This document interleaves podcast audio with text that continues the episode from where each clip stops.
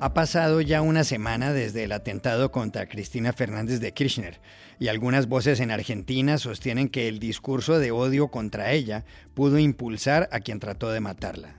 ¿Es así? Hablamos ayer con Diego Cabot, de La Nación, de Buenos Aires. Un informe de ONU Mujeres publicado ayer afirma que la igualdad de género se logrará dentro de, ojo, 286 años. ¿Cómo entender una conclusión de esas características? Llamamos a Virginia García Bodó, profesora de la Universidad de Buenos Aires. Barack Obama y su esposa Michelle volvieron ayer por primera vez a la Casa Blanca. Debían asistir a la ceremonia donde se descubrieron sus retratos oficiales. Joe Biden encabezaba el acto. Todo lo que pasó nos lo cuenta enseguida Dori Toribio. Hola, bienvenidos a El Washington Post. Soy Juan Carlos Iragorri, desde Madrid. Soy Dori Toribio, desde Washington, D.C. Soy Jorge Espinosa, desde Bogotá. Es jueves 8 de septiembre y esto es todo lo que usted debería saber hoy.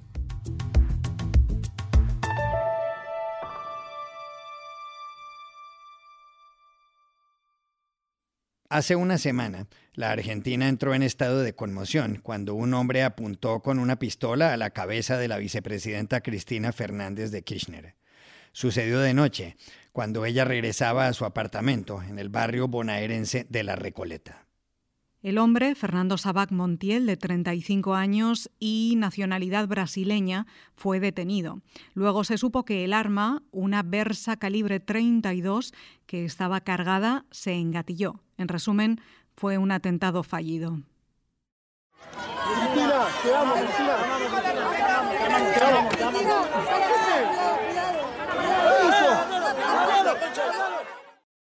Frente a la residencia de Cristina Fernández de Kirchner había muchos partidarios de ella. Querían mostrarle su apoyo luego de que una semana antes, el 23 de agosto, el fiscal Diego Luciani pidiera para la vicepresidenta 12 años de prisión. ¿Por qué? Porque considera que cuando fue presidenta, entre 2007 y 2015, y cuando gobernó su marido, Néstor Kirchner, de 2013 a 2007, favorecieron con más de 50 contratos de obras a un empresario amigo, Lázaro Báez, cuyo capital creció un 12.000%. Tras el atentado fallido contra Cristina Fernández de Kirchner, ha habido voces según las cuales algo así pudo solo producirse en un ambiente donde se lanzan acusaciones falsas y donde impera un discurso de odio. El martes, el presidente Alberto Fernández se refirió de esta forma al prestigioso diario La Nación de Buenos Aires. Un diario de alcance nacional anuncia en tapa a cuatro columnas que los patrimonios del presidente y de la vicepresidenta se triplicaron de un año para el otro. La información es aviesamente falsa. Pero eso no importa, porque el objetivo no es informar sino solo generar indignación en quien lo lee.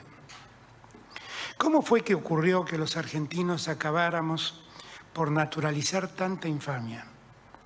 ¿Cómo fue que sucedió que la decrepitud de los discursos antidemocráticos acabara cooptando los espacios mediáticos y las redes sociales? Semanas antes, el 22 de julio, algunos manifestantes habían lanzado amenazas contra Cristina Fernández de Kirchner.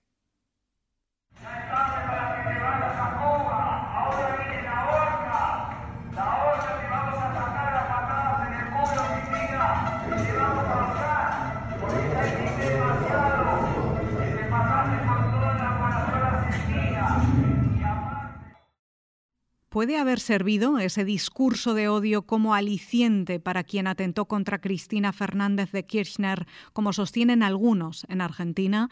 Llamamos anoche a Buenos Aires al conocido periodista Diego Cabot del diario La Nación. Una cosa a tener en cuenta es el contexto en el que se da este intento de asesinato y otra cosa es la causalidad que se puede establecer entre ese contexto y finalmente lo que sucedió o por suerte lo que no sucedió. La Argentina, como varios países de América Latina, incluso Estados Unidos en la época de Donald Trump, ha radicalizado sus palabras y los dirigentes han radicalizado mucho sus palabras y sus acciones. Esa radicalización, a mi modo de ver, empezó básicamente con el kirchnerismo, que es un gobierno de tinte populista latinoamericano, donde el esquema en el que se juega es a mis amigos todos, al enemigo ni justicia. Por ejemplo, te doy un ejemplo. Alguna vez Cristina Kirchner, cuando pierde las elecciones, su partido en 2015 no le entregó el poder a Mauricio Macri en 2019, esa mañana donde se entregaba los atributos de poder en el Congreso. Ella se tomó un avión y se fue a su lugar de origen, a su Santa Cruz, al lugar donde vivía, y no le entregó el poder a Mauricio Macri, porque dijo que era un gobierno que, eh, que no era digamos, democrático, legal, ¿no? Finalmente Mauricio Macri había ganado con todas las armas democráticas y por, eh, por mayoría como se debe ganar en la Argentina en segunda vuelta. Lo cierto es que el discurso se ha mm, tensado mucho en el último tiempo y, y, es verdad que todos los dirigentes y muchas veces muchos periodistas también han tensado el discurso. Ahora, que eso sea causal de un asesinato, de que alguien gatille en la cabeza de una vicepresidenta, realmente es casi una falacia. Establecer una causalidad entre una cosa y otra es una falacia. Sin embargo, el gobierno salió esa misma noche con una propuesta o con, una, con un discurso donde efectivamente eligió a esos protagonistas. Obviamente yo creo que están absolutamente equivocados.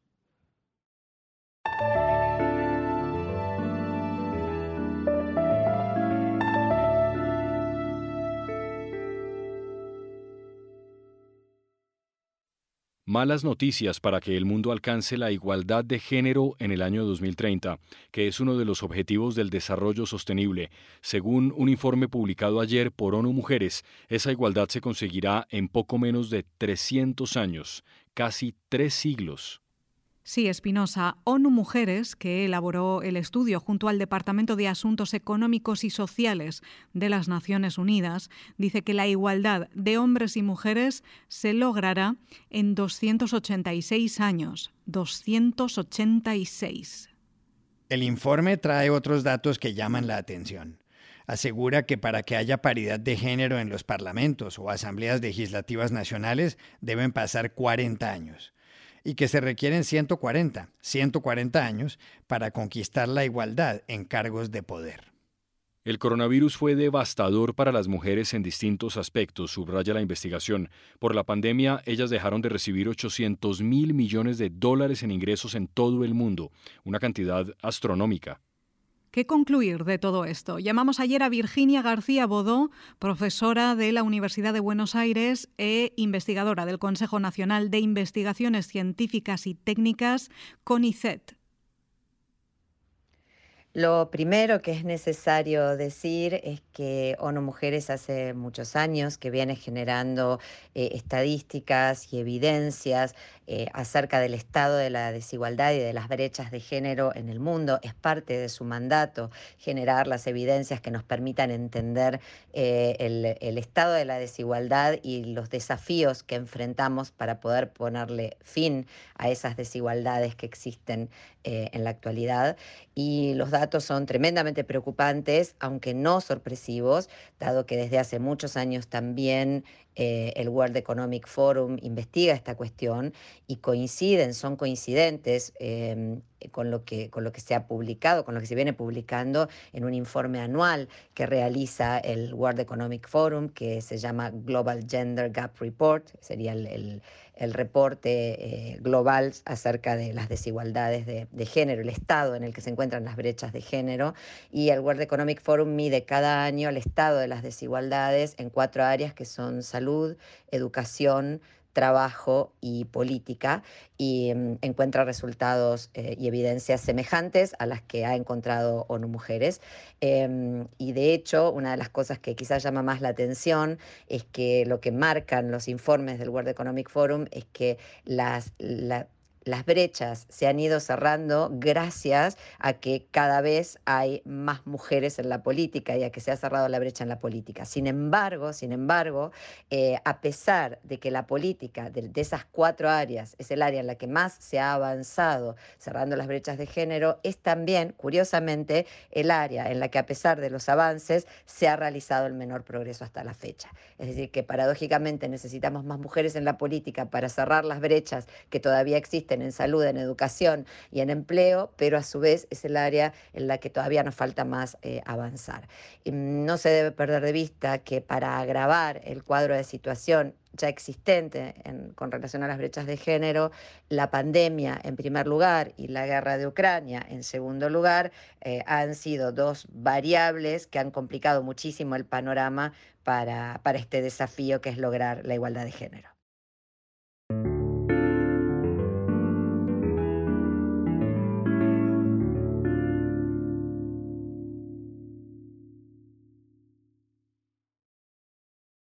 Ayer en la Casa Blanca tuvo lugar una ceremonia especial.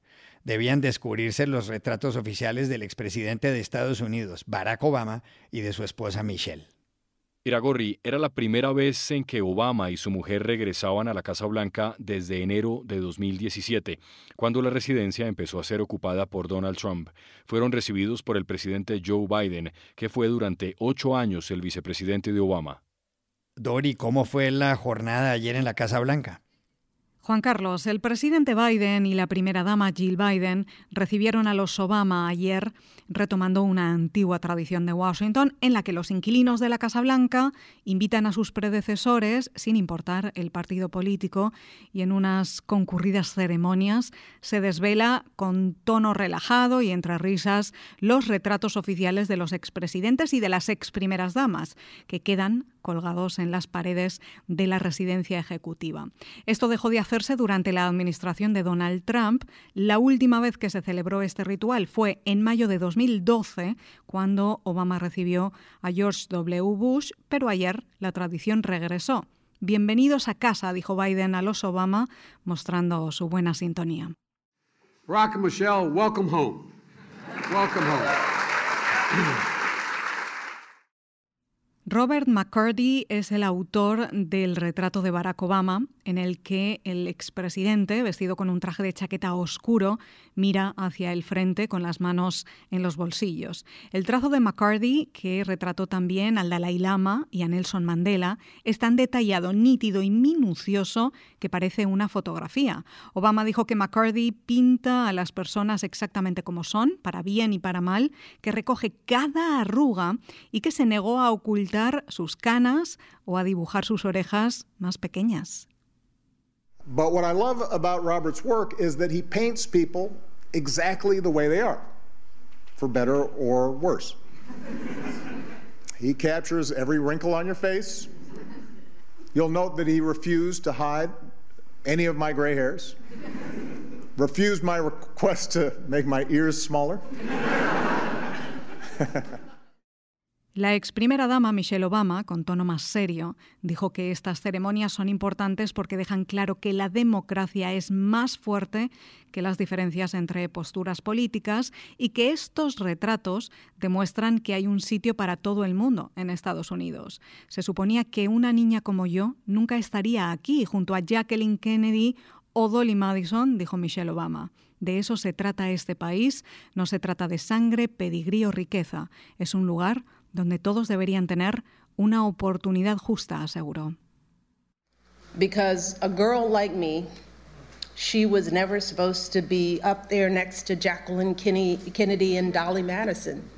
Because as Barack said, the two of us can end up on the walls of the most famous address in the world. Then again, it is so important for every young kid who is doubting themselves to believe that they can too. That is what this country is about. It's not about blood or pedigree or wealth. It's a place where everyone should have a fair shot. Michelle Obama añadió, junto a su retrato pintado por Sharon Sprung, que si Barack Obama y ella pueden acabar en las paredes de la dirección más famosa del mundo, cualquier niño con dudas sobre su futuro, sea cual sea su historia, también puede conseguirlo. Dori, ¿cuándo empezó esta tradición de descubrir los retratos presidenciales? Pues Espinosa, las ceremonias bipartidistas comenzaron a celebrarse en 1978, según la Asociación Histórica de la Casa Blanca, y hoy en día todo el ritual está rodeado de misterio. Los retratos presidenciales se elaboran en secreto y después se esconden hasta que son presentados en público en la Casa Blanca, como ocurrió ayer.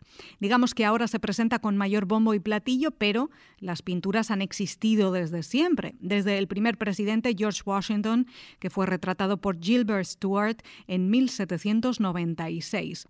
Eso sí, no siempre han tenido éxito estos retratos. Según cuenta este periódico The Washington Post, algunos presidentes no acabaron muy satisfechos. Por ejemplo, Theodore Roosevelt en 1902 dijo que parecía un gato aullando en su retrato, elaborado por el artista francés Theobald Chartrand, y ordenó que lo destruyeran.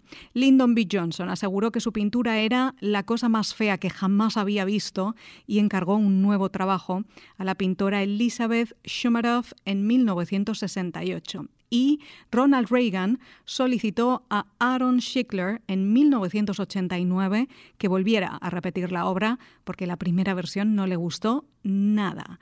Y termino con algo que contó ayer en Twitter el historiador estadounidense Michael Beschloss. La revista Time usó un retrato de John Fitzgerald Kennedy, elaborado por el artista italiano Pietro Anigoni, en su portada de 1962, en la que JFK figuraba como el hombre del año. Bueno, pues aquel retrato, de tonos amarillentos y ocres, en el que se ve a Kennedy cabizbajo, algo encorvado y con la mirada distraída, no le gustó nada al entonces presidente y dijo que la revista había tratado de dañar y arruinar su imagen.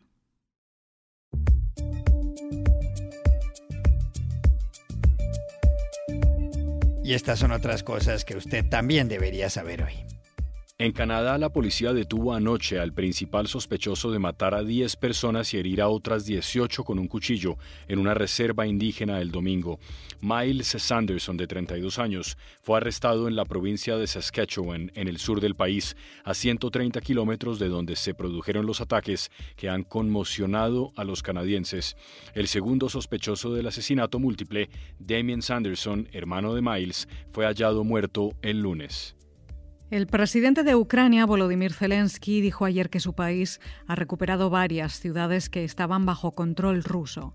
La declaración llega cuando el ejército ucraniano avanza en la región de Kharkov, en el oriente. Reportes de inteligencia sugieren que las fuerzas de Ucrania están cerca de Izium, clave en la cadena de suministros del ejército ruso. El jefe militar ucraniano, Valery Salushny, dijo que Rusia podría usar armas nucleares. A 24 días para las elecciones en Brasil, el presidente Jair Bolsonaro dijo ayer que las encuestas que lo muestran detrás del expresidente Luis Ignacio Lula da Silva son mentirosas.